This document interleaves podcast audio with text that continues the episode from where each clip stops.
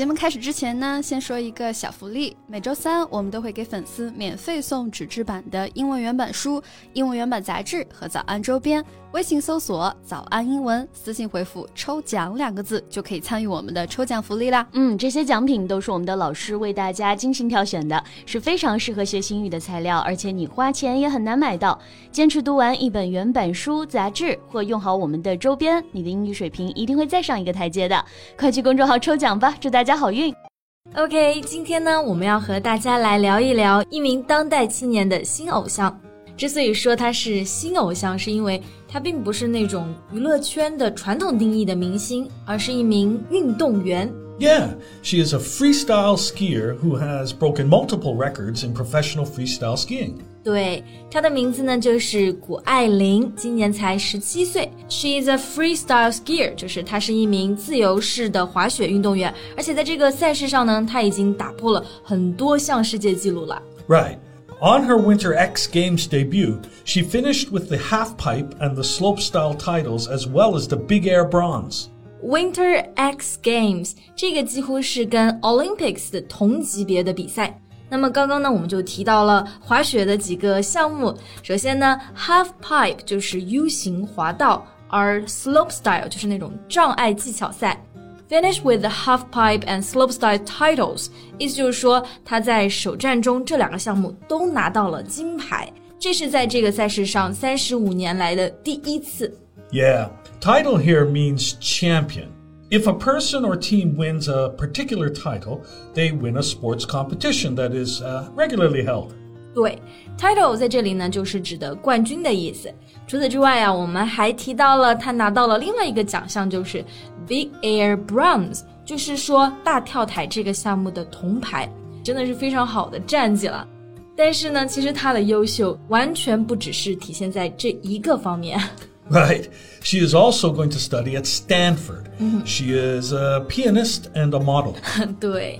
那他同时呢，还是一名钢琴家，一名模特，而且在美国的高考 SAT 中呢，拿到了一千五百八十分的分数，是被美国的名校斯坦福大学录取了。那这个分数应该是非常非常高的了吧？It's exceptional. The maximum score is sixteen hundred. 对，因为总分才一千六百分啊，所以可以看出来他是一个妥妥的学霸。就感觉他的各方面也太让人羡慕了，几乎是全能选手。yeah, well, I think what makes her remarkable isn't her athletic abilities nor her supermodel charm. It's the combination of them and her easygoing attitude about it all. 对，当然呢，它其实真正吸引我们的点，不单单是它出色的运动能力，或者是超模的外表，还有就是他对生活啊、周边的事物都非常的 positive，而且很 easy going 的这种态度啊。所以就说，他完全是我们当代青年的偶像。Right, her story and experience is definitely inspiring to youths. 嗯，那么今天呢，我们就在这期节目里面和大家一起来聊一聊这名滑雪少女谷爱凌的故事。You know, it's hard to believe that uh, Eileen Gu was able to establish herself in just two years of international competition. 对，她其实参加这种国际性的赛事的时间真的非常短，在两年之内啊，她就成为了滑雪界都熟知的名字。Right, she's hailed as a skiing prodigy. 对对对。 Prodigy 这个单词的意思呢，就是指的天才、奇才，也就是我们说的 genius。这也是我们给艾琳的称赞啊。但是她却一直在告诉大家，这些成就呢，都是更多的因为她的 efforts，还有就是 numerous falls and trainings。Yeah, she doesn't want to be called a prodigy. Instead, she's trying to tell people that none of her achievements are gained easily. 对，很多人其实会好奇啊，他是怎么每个方面都做得这么出色的？而他当时的回答就是，When I do something, I focus super wholeheartedly on it。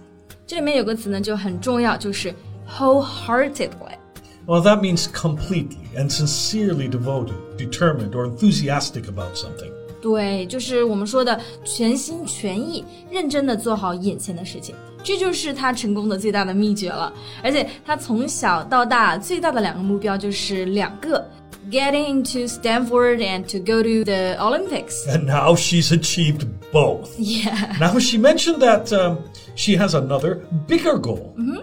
which is to inspire more teenagers in China, especially girls, to pick up skiing. 对，pick up doing something 这个短语呢，指的就是说学习获得某个技能。那之后呢，它还有一个更大的目标啊，就是希望有更多的青少年，尤其是女孩子，能够接触到滑雪，爱上滑雪。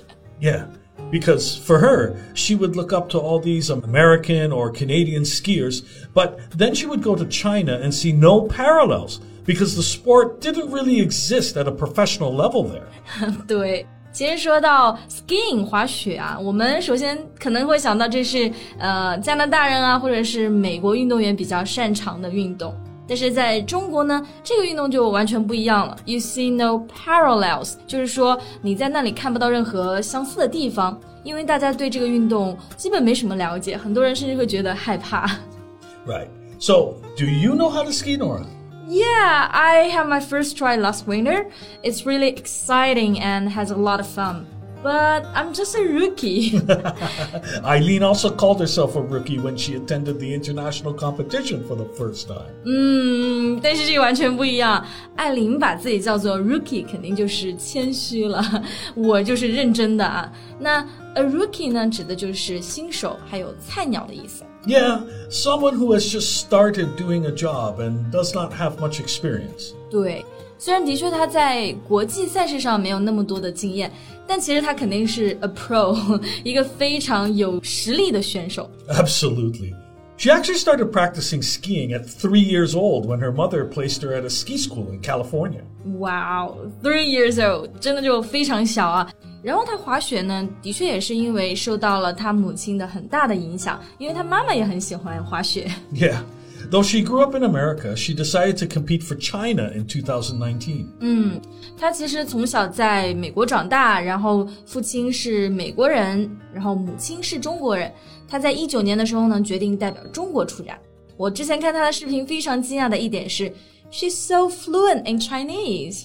Right, and she mentioned that she grew up with that duality, so she can accept differences more easily. 是的，duality 这个单词呢，就是指的双重性。因为一方面嘛，他学习到了中国的传统的文化还有传统；另外一方面呢，又介绍了美国的教育。这种 duality 双重性呢，也可以让他更好的接受文化差异，还有学习到新的事情。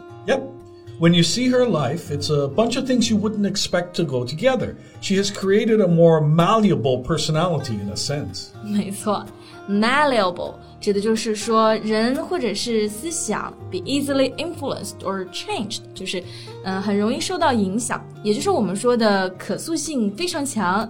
像艾琳啊，她对生活中的事情的态度就这样，就都愿意去尝试。所以你看她的生活，就感觉怎么这么多姿多彩，什么都这么棒。 所以呢，我们在开始也说到她的人格魅力，也就是为什么我们觉得她是青年偶像的原因。Exactly. She's like the perfect representative of the spirit of the games, inspiring young girls in the US and in China alike. 对，最近听多了娱乐圈的绯闻啊，然后再听她的故事，我觉得真的会被这位零零后的滑雪少女所鼓舞的，也期待她明年在北京奥运会上的精彩表现。好了，那么今天的节目呢就到这里结束了。最后再提醒大家一下，节目的所有内容我们都给大家整理好了文字版的笔记，欢迎大家到微信搜索“早安英文”，私信回复“笔记”两个字来领取我们的文字版笔记。